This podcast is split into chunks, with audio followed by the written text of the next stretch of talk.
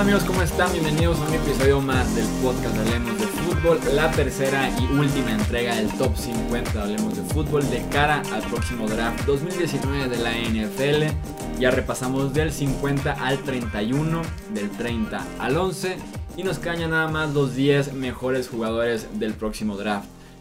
En los puntos operativos del podcast, como siempre, está mi amigo Edgar Gallardo. Edgar, ¿cómo estás? Muy bien, Jesús. Pues sí, ya feliz por esta última entrega antes de, del draft, que ya es este jueves. Entonces no se pierdan la, la transmisión en vivo que vamos a hacer. Así es, tendremos transmisión simultánea al draft de la NFL el próximo jueves 25 de abril. Y pues van a llegar preparados con estas tres fortalezas, tres debilidades de los mejores 50 prospectos del draft. Empezamos de una vez para ir bajando poco a poco en este top 10 con la posición número 10. Nos encontramos con Devin Bush, el linebacker de la Universidad de Michigan. Velocidad de 4.43. Eso es velocidad nivel receptor bueno en la NFL.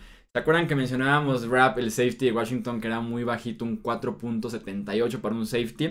Un linebacker, Devin Bush, corre 4.43 y no es ni el mejor linebacker ni el más veloz de esta clase del draft.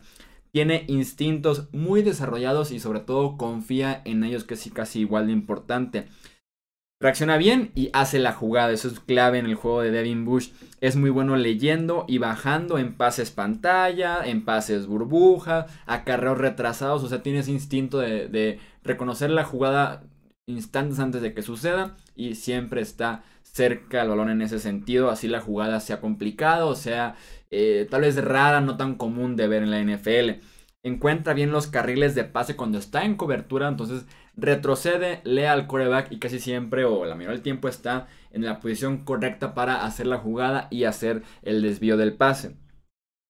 Sus debilidades es algo bajito y ligero para la posición este, tal vez están construidos como este linebacker moderno que parecen más corredores que realmente los linebackers de antes, pero en el caso de Devin Bush sí aplica que está un poquito bajo de esas dos, de esa nueva eh, modelo o ese nuevo molde del linebacker moderno.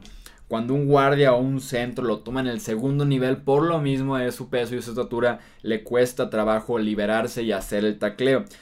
Parece que su físico le provoca en ocasiones que falle el tacleo, lo cual sería también un problema bastante, bastante grave en la NFL.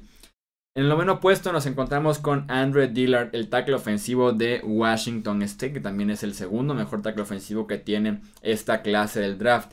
Tiene el cuerpo ideal para la posición. Es agresivo al momento de iniciar el contacto. Él busca el defensivo y por lo mismo inicia su bloqueo casi siempre ganando buen control del extremo de la línea con su movimiento bastante adecuado para que eh, pueda evitar que le den la vuelta eh, por afuera, que es común en el juego de los defensive ends de hoy en día.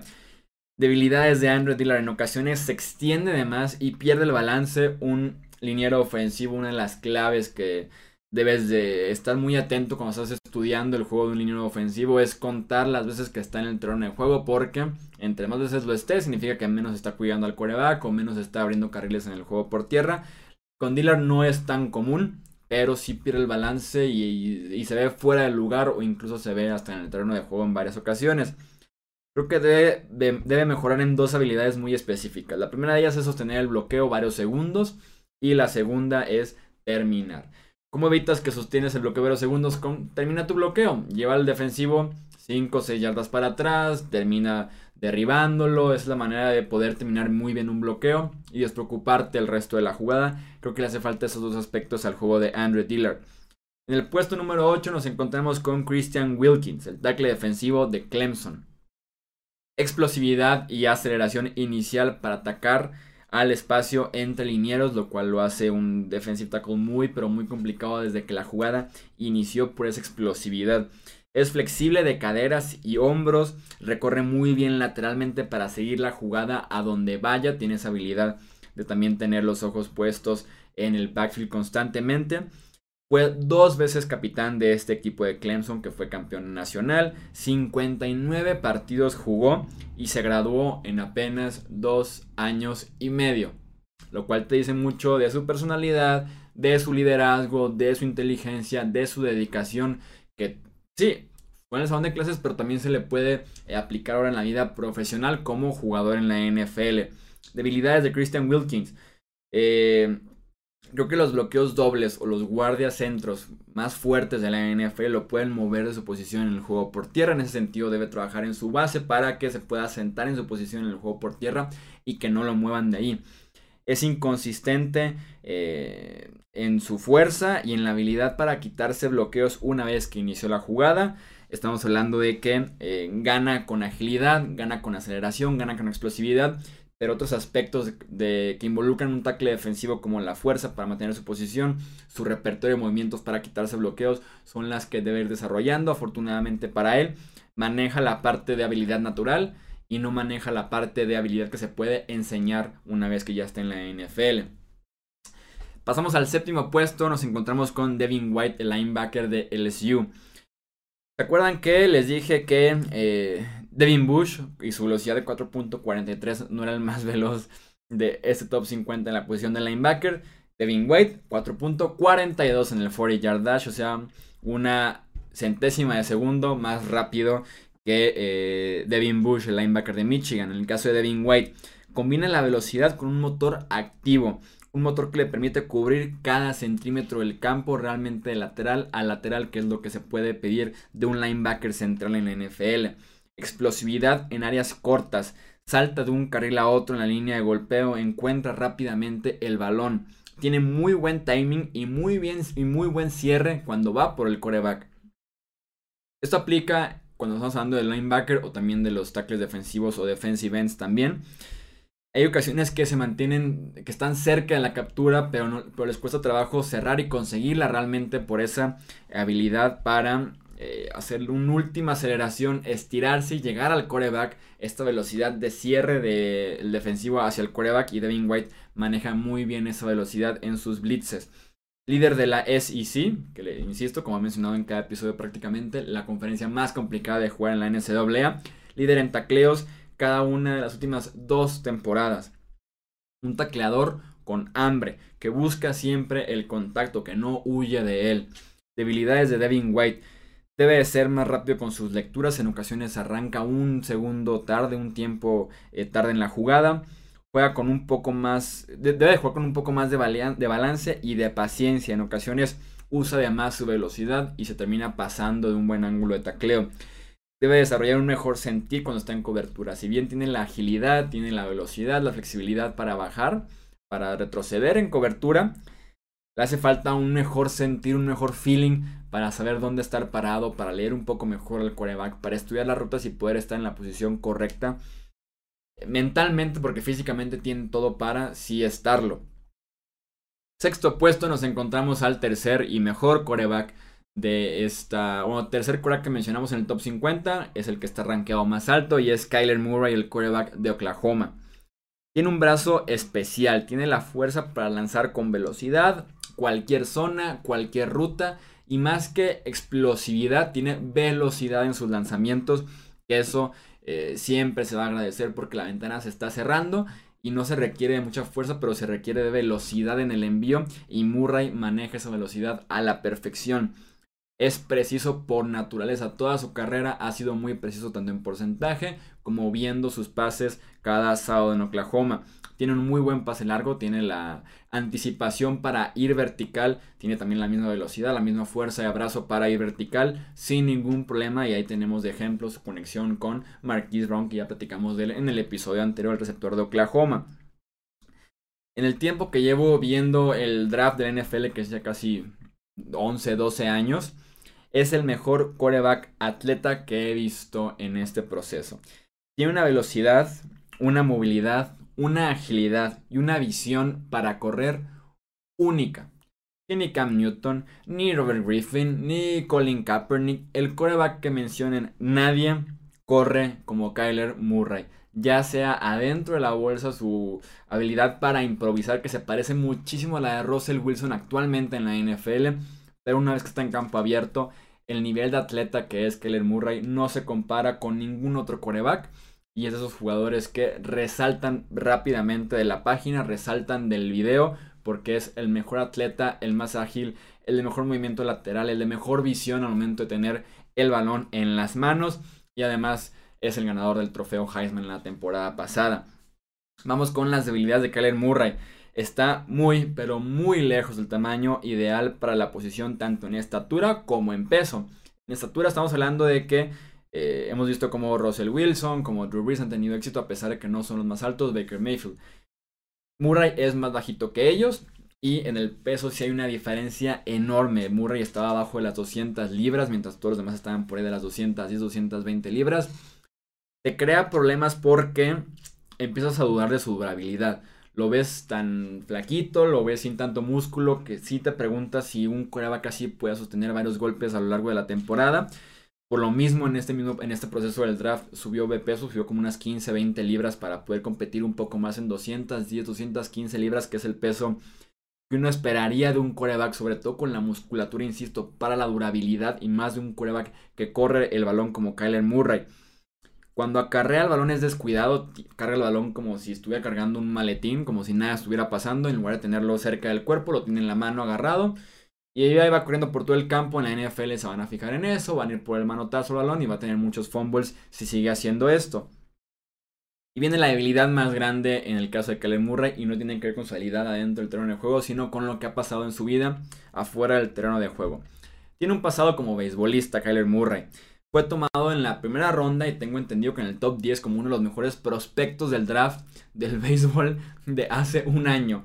Fue tomado por los Atléticos de Oakland eh, después de una buena carrera como beisbolista en la Universidad de Oklahoma, entra al draft de las grandes ligas. Oakland lo toma en el top 10, le da eh, o le promete un buen salario, un buen bono una vez que ya deje de ser amateur y pase a ser profesional. Murray les pide permiso, por decirlo de alguna manera, y les dice, me dan chance, me, me dan oportunidad de jugar un año fútbol, también en la Universidad de Oklahoma. Nada más como para quitarme como la espinita, como la cosquillita de que yo quiero jugar fútbol, nivel NCAA, me dan chance de jugar un año. Oakland dice, ok, vete a jugar un año, ojalá no te lesiones, ojalá no te pase nada. Buena noticia para los Atléticos de Oakland, no se lesionó. La mala es que le gustó más fútbol americano que el béisbol. Oakland pierde su pick porque lo invirtió en un jugador que nunca va a jugar para ellos, o por lo menos no en el futuro cercano. Y Murray, según reportes, en ese momento del draft de las grandes ligas habló con los equipos interesados en él y les dijo que esto del fútbol era solamente un pasatiempo, tenía por ahí la espinita clavada, pero que estaba totalmente dedicado al béisbol, les firmó una carta, se la mandó a los equipos de las grandes ligas y un año después lo tienes renunciando al béisbol para seguir el sueño del fútbol americano. Entonces, qué seguridad, por más que ahorita Kalen Murray diga que está dedicado al fútbol americano, que ya dejó el béisbol de lado, que esa es su verdadera pasión, además aquí hay más dinero en el corto plazo. Pero qué seguridad te dejaría como, un, como equipo viendo que ya le hizo eso a los Atléticos de Oakland, tomarlo ahora en el draft de la NFL. Y por más que te diga, insisto, las palabras de Kellen Murray hace un año era que el fútbol americano estaba por debajo del béisbol y un año después es al revés cuando ya le conviene más bien decir que es el fútbol sobre el béisbol. Entonces es una debilidad fuerte, es una debilidad de confianza, de sentarte con él, de hablar las cosas y va a depender de cada GM, de cada dueño de franquicia, el confiar o no en las palabras de Kyler Murray. Para platicar un poco de su decisión, eh, nada más rápidamente por qué va por este lado, viendo solamente la parte económica y deportiva. En el béisbol de grandes ligas eres tomado en el draft y eres sometido o vas por el proceso de las granjas que tiene cada equipo.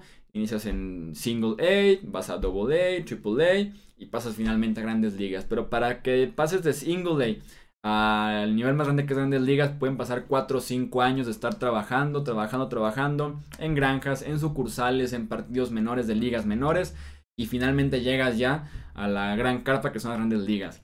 En la NFL, si eres el pick número 1, juegas sí o sí en la semana número 1, por lo menos dos años de buena carrera, de que te den la oportunidad y ya si tú eres exitoso o no, ya dependerá de ti si sigues jugando en la NFL, pero por lo menos de inicio tendrá por lo menos unos 25, 30 millones de dólares asegurados como pick número uno, si así lo decía Arizona el próximo 25 de abril. Y también les insisto que jugaría desde la semana 1 sin el proceso de 3-4 años por lo menos de estar en sucursales, de estar en las granjas de los Atléticos de Oakland. Y por eso es que por ahí va, creo yo, la decisión deportiva y económica de jugar en la NFL. Además de que tal vez si fracasa como jugador de NFL en un par de temporadas, 3-4 años, puede siempre regresar a Oakland y decirle, ¿sabes qué? Activa mi contrato porque siempre sí voy a jugar béisbol. E insisto, estamos hablando de un jugador nivel de atleta, ahora sí que, ¿qué nivel de atleta eres en la escala de Kyler Murray? ¿Fuiste pick top 10 de grandes ligas y pick top 10 de NFL o eres atleta a nivel Jesús Sánchez, hablemos de fútbol? Entonces, es realmente un atleta de otro mundo, es un caso súper especial en el draft de la NFL. Va a depender de cada dueño, de cada gerente general y de cada entrenador en jefe. Qué tanta confianza tienen en Kyler Murray como prospecto y como palabra de Kyler Murray que se va a dedicar totalmente al fútbol americano a partir de que se ha tomado el próximo jueves 25 de abril, probablemente en el top 3 de la primera ronda. ¿Ibas a decir algo, Edgar, al respecto o todo bien? Como que te di con ganas. No, no, no, todo en orden. Nada más sí me... Sí es algo preocupante lo del cambio de carreras, la verdad. Es, es algo muy... Muy consternante para los equipos, me imagino. No, no, no entiendo cómo podría un pick número uno ser tan indeciso en un deporte. No, y hace en la semana del Super Bowl se sentó en este programa de Dan Patrick de ESPN y le preguntaban ¿Qué prefieres cuando todavía no está tan decidido? ¿Béisbol o fútbol americano? Y deja tú, no le dio vueltas. Se quedó callado. Busquen la entrevista a Dan Patrick y Kyler Murray. Le se reía así como de no me hagas esa pregunta porque no estoy listo todavía para decirlo. Estamos hablando de la primera semana de febrero. No, no hace hay nada dos de meses. Seguridad. Sí, no hay absolutamente nada de seguridad. Sí, o sea, a mí, a mí sí me deja preocupado por más que diga que no. También ya dijo que no hace un año y a mí sí me deja algo preocupado. Lo que sí es como prospecto es brutal su atleticismo. ¿Y tú, Edgar, en qué parte de la escala de Kyler Murray estás? Eh, ¿Cerca del top, que es ser top 10 MLB y NFL? ¿O cerca del mm, más, más bajo, que es Jesús Sánchez, hablemos de fútbol? Que creo que estoy en, el nivel Jesús Sánchez a la menos uno ahorita. sobre todo, principalmente por el ligamento cruzado. ¿ah? Pasamos entonces al siguiente eh, prospecto en el top 5 ya del draft es Ed Oliver, el tackle defensivo de la Universidad de Houston. Controla muy bien su cuerpo, siempre se ve balanceado, se ve jugando a un muy buen nivel, en el lugar correcto, está muy bien en ese sentido, en espacio, en tiempo, en la línea defensiva. Tiene un excelente primer paso, de verdad. Gana la jugada desde que ya dio el primer paso, segundo paso, ya le ganó el duelo al liniero que tenga enfrente encuentra tan rápido el espacio entre el guarda y el centro en la línea ofensiva que genera castigos, genera cambio de carril por parte del corredor, genera capturas, genera de todo Ed Oliver en la línea de golpeo. Fue tres veces All American, o sea, es como ser All Pro en la NFL, en la NCAA es ser All American. Ed Oliver fue tres veces All American, 54 tacleos para pérdida de yardas y 15 capturas de coreback. Debilidades no tiene la estatura ni el peso ideal para un tackle defensivo en la NFL en ocasiones depende más de su motor y de energía que de su físico. Por eso la necesidad de añadir algo de músculo tal vez en el próximo nivel. Y no tiene la fuerza para que constantemente estén retrocediendo guardas y centros. Insisto, depende más de su agilidad, de su explosividad, que de su fuerza y de su técnica, a lo que puede trabajar en la NFL. El cuarto puesto le pertenece a Jonah Williams, el tackle ofensivo de la Universidad de Alabama. Titular como tackle derecho, desde su primer año en Alabama, lo cual es rarísimo. Y después fue tackle izquierdo dos temporadas. Juega con muchísimo control de pies, manos, de base, del cuerpo en general. Tiene pies muy ágiles para moverse lateralmente, para restablecerse una vez que parece que está perdiendo el duelo frente al liniero defensivo. Tiene una base muy pero muy fuerte, es estable al jugar con las rodillas debidamente dobladas, eso le permite la base muy fuerte y a una muy buena altura. 44 partidos iniciados de manera consecutiva, te habla de liderazgo, de nivel y de durabilidad. Y lo primero que dije, titular como tackle de hecho desde su primer año en Alabama, lo cual es rarísimo ver un freshman iniciando con Nick Saban y el Crimson Tide. Debilidades, algunos lo quieren proyectar como guardia porque no se ve como un tackle ofensivo de élite. No se ve como Tyron Smith de los Cowboys. No se ve como un Nate Solder de los Giants, el cual es un físico alto, atlético e incluso bastante musculoso. O sea, no se ve como esa parte del tackle ofensivo. Entonces muchos lo quieren convertir a guardia, además de que no tienen tal vez el alcance más amplio de, de este draft. Físicamente no impone, su fuerza de torso y brazos puede ser superada por un defensive end que vaya directamente a atacarlo al cuerpo, pero insisto, es algo que puede trabajar por lo menos en la NFL la parte de la fuerza. Nos metemos ya al top 3. Eh, tenemos a Josh Allen, Edge de Kentucky. Sí, segundo draft consecutivo que tenemos a alguien que se llama Josh Allen y que está hablando de él como primera ronda. En esta ocasión es un defensive end que jugó en Kentucky, no es el quarterback de Wyoming. Tiene un excelente primer paso que le permite tener la ventaja para ganar por el extremo a base de velocidad. Es su especialidad. Desde que llegó a Kentucky subió 60 libras, incluyendo 20 libras de su tercer a su cuarto año, lo cual te dice que es un físico que se, que se trabaja, que se prepara, que se ha eh, amoldado a lo que se requiere de él en la posición de defensive end. Es muy bueno para cerrar sus capturas, tiene esa velocidad extra para llegar al coreback a tiempo, aunque no lo crean es una habilidad que no todos tienen. Por eso hay defensivos que te dan la sensación de que siempre se quedan cerca de la captura y hay defensivos que siempre la logran... Eh, llegar al coreback a tiempo, cuando todavía tiene el balón en las manos, que pueden provocar un fumble y demás. Josh Allen es ese tipo de jugador que siempre llega a tiempo porque tiene esa velocidad extra para cerrar hacia el coreback una vez que ya ganó su duelo contra el liniero ofensivo. Es un excelente atleta sin problema, puede jugar en espacio, puede retroceder en cobertura. En Kentucky retrocedió 300 snaps en cobertura. Eso lo convierte en el outside linebacker perfecto por un esquema 3-4. Inició 35 partidos en Kentucky y tuvo 31.5 capturas de coreback. Debilidades, no tiene manos fuertes y pesadas que le ayuden en batallas que no dependan de su velocidad. Cuando un tackle ofensivo pesado lo empieza a bloquear y lo tiene controlado, es casi un hecho que perdió ya esa batalla. Si no gana desde el inicio, es complicado que se recupere en ese sentido. Eh, debe ser mucho más disciplinado contra el acarreo debe trabajar en su repertorio de movimientos, insisto, interiores para llegar al coreback. No todo es por afuera del tackle, también tienes que hacer algo interior. Intenta de vez en cuando un giro para meterse otra vez hacia adentro del guardia y realmente no le sale muy bien, que digamos a Josh Allen. El segundo puesto de este draft es para Quinn Williams, el tackle defensivo de Alabama. Un inicio explosivo, rápido, con agilidad para ganar desde que la jugada inicia y estar en la mejor posición posible. PFF lleva calificando desde 2015 cada jugada, cada jugador del nivel colegial. Y Quinn Williams tiene la mejor calificación en la historia de un línea defensivo con un 96 de la escala hasta del 1 al 100 que tiene Pro Football Focus. Se mueve con facilidad lateralmente, lo que le permite vencer a guardias y centros muy pero muy rápido y con facilidad. Tiene un repertorio amplio para romper bloqueos para ganar sus respectivas batallas en la línea de golpeo se siente en su posición y es difícil de mover su físico de 303 libras. O sea, tiene la velocidad y la agilidad. Y también tiene la fuerza y la base para mantenerse en su posición sin ningún problema. Sabe cómo manejar dobles equipos y se ve cómodo haciéndolo, trabajando el doble equipo, liberando compañeros, viendo hacia el backfield para ver hacia dónde puede ir recorrerse para simplemente estorbar en la jugada. Eso lo maneja bastante, bastante bien. Como les decía, ve a través del bloqueo, encuentra el balón y hace la jugada de alguna u otra manera.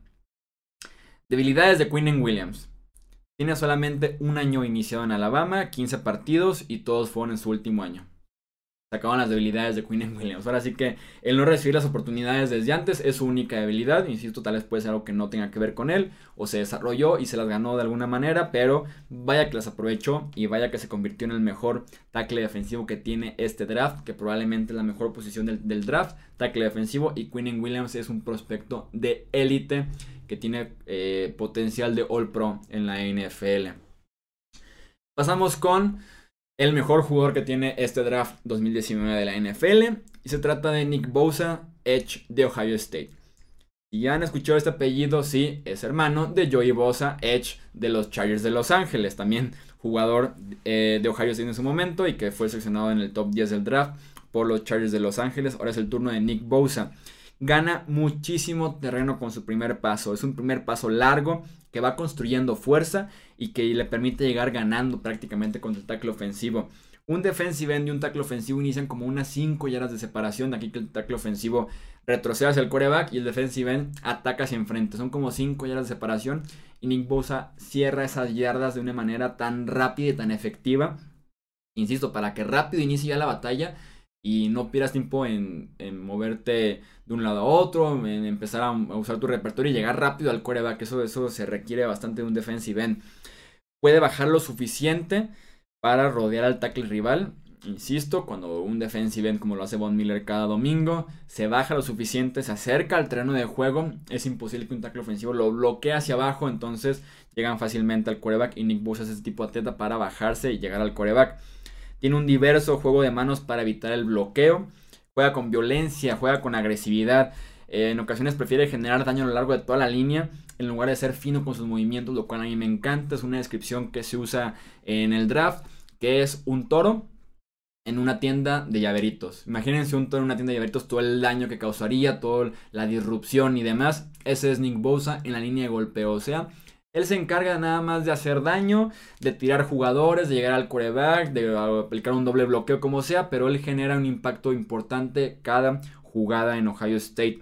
Tiene un cuerpo completo y maduro, 6'3, 266 libras, ya sea como un defensive end completo, un defensive end listo para la NFL. Jugó 30 partidos, tuvo 29 tacleos para pérdida de yardas y 17.5 capturas de coreback. Debilidades. No tiene fuerza excepcional para ser un pilar en el juego por tierra. Es efectivo, pero no va a ser el mejor defensivo de toda la línea en el juego por tierra. Y no terminó la temporada 2018 por una lesión en la ingle y en el abdomen. Jugó apenas tres partidos, decidió retirarse de Ohio State, prepararse al draft del NFL. Entonces tuvimos tres partidos de él en su última temporada con los Buckeyes. Eso es todo entonces por este episodio ya de cierre de los 10 mejores jugadores del draft 2019 de la NFL. A partir de aquí inicia la semana del draft oficialmente. Tenemos mock draft todavía, tendremos predicciones para la primera ronda y obviamente tendremos el en vivo el próximo jueves 25 de abril a la par de la primera ronda del draft de la NFL que se celebrará en Nashville, Tennessee en esta ocasión para brindar análisis, eh, comentarios de cada selección de la primera ronda. Edgar, muchas gracias por estar nuevamente aquí en los centros operativos. Muchas gracias Jesús.